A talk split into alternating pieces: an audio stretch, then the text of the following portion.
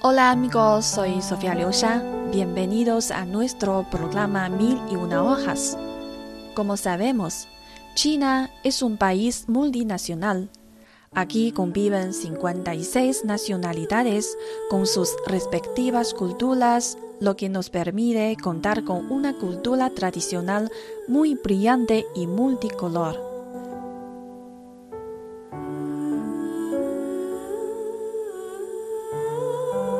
La película El campo que se aleja se enfoca en la minoría nacional, convirtiéndose en una parte indispensable de la cinematografía china.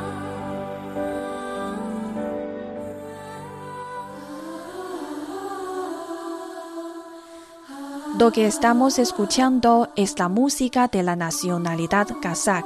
Muchos de los kazakos se dedican a la producción ganadera habían vivido durante miles de años una vida nómada de traslación por el agua y la hierba, con características espesas, singulares y coloridas praderas. Los casacos son la nación de la canción y les gusta crear poesía para expresar los sentimientos de la vida.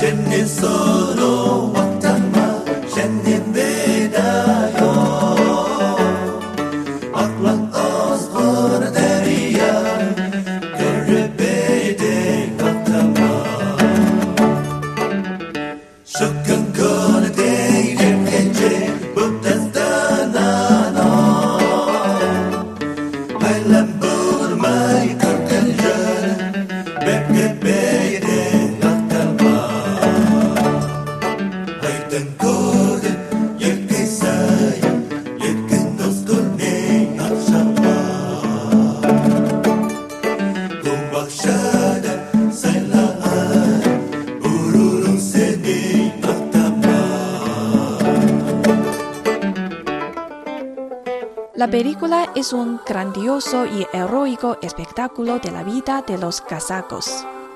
La historia es así. Antes de la llegada de una fuerte tormenta, Umar había asignado a su amigo Hassan para que trasladara a los jorobados. Pero inesperadamente, Hassan desapareció en la tormenta. Frente a las acusaciones de Hatiza, la mujer de Hassan, Umar no tiene nada que decir. Desde entonces, las dos familias, Umar y Hatiza, han estado vinculadas por tres generaciones de odio a causa de la muerte de Hassan.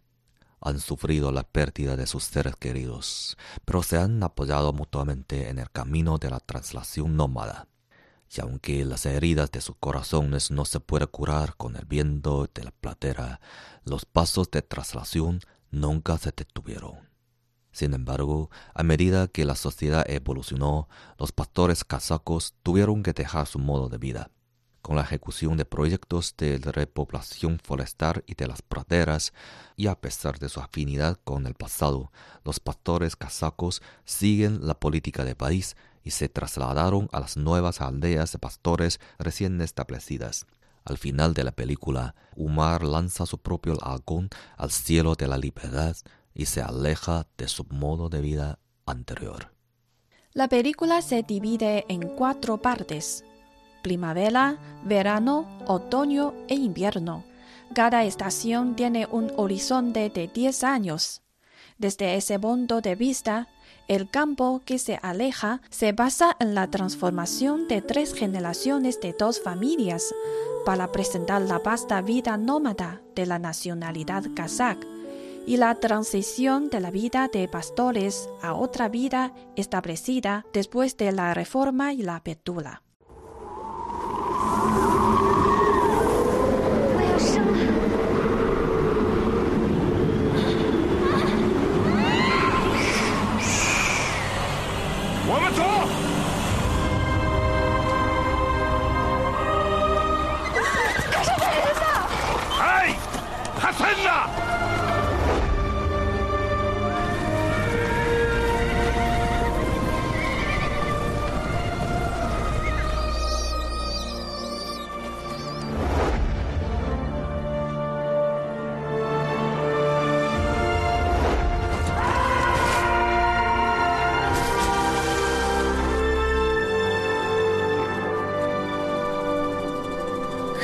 孤立怎么办？让他也放羊吗？什么？最后一次转场？这次下山以后，就定居下来了。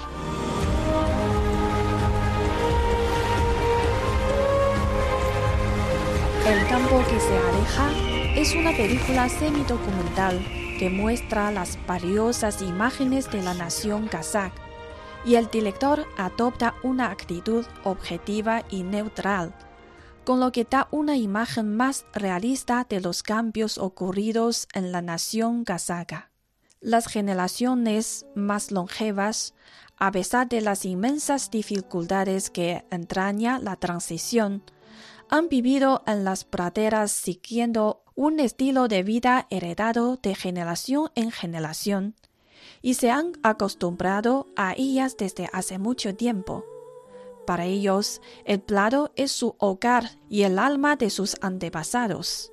A medida que los tiempos cambian, las nuevas generaciones tienen más opciones que la ardua vida de nómada año tras año, buscando una vida mejor, optando por la venta de lana y por ir a estudiar a la universidad.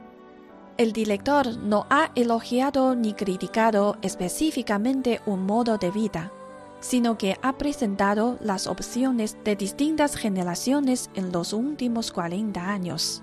En la película se abordan las contradicciones entre las generaciones que se resuelven con el tiempo y con el curso de la historia. En última instancia, aunque las personas de edad avanzada tengan que modificar su estilo de vida a lo largo de los años, ya no tendrán que arriesgar su vida en la traslación nómada. La vida de las nuevas generaciones se hace más cómoda debido a la reforma y la apertura. Además de esta contradicción, la película se refiere al problema entre el hombre y la naturaleza. Los jóvenes que venden lana tienen que criar cabras, pero las cabras comen pasto con sus raíces. Y si las cabras bastan, el pasto de toda la pradera desaparecerá gradualmente durante un tiempo, destruyendo toda la vegetación hasta convertirla en una montaña yerma.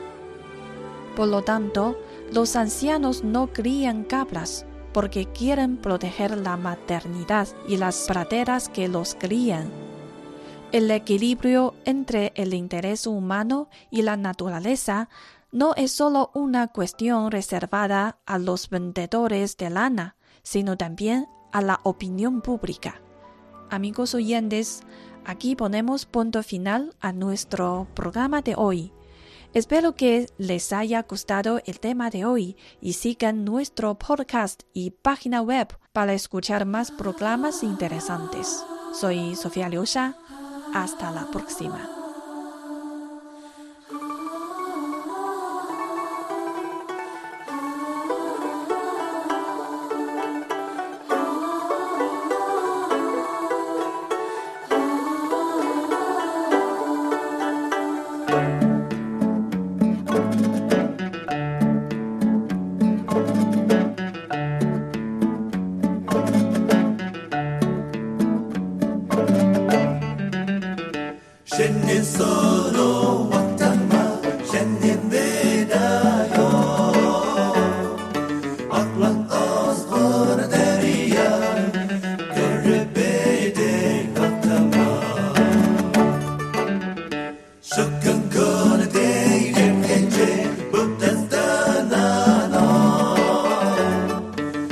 let Lamborghini.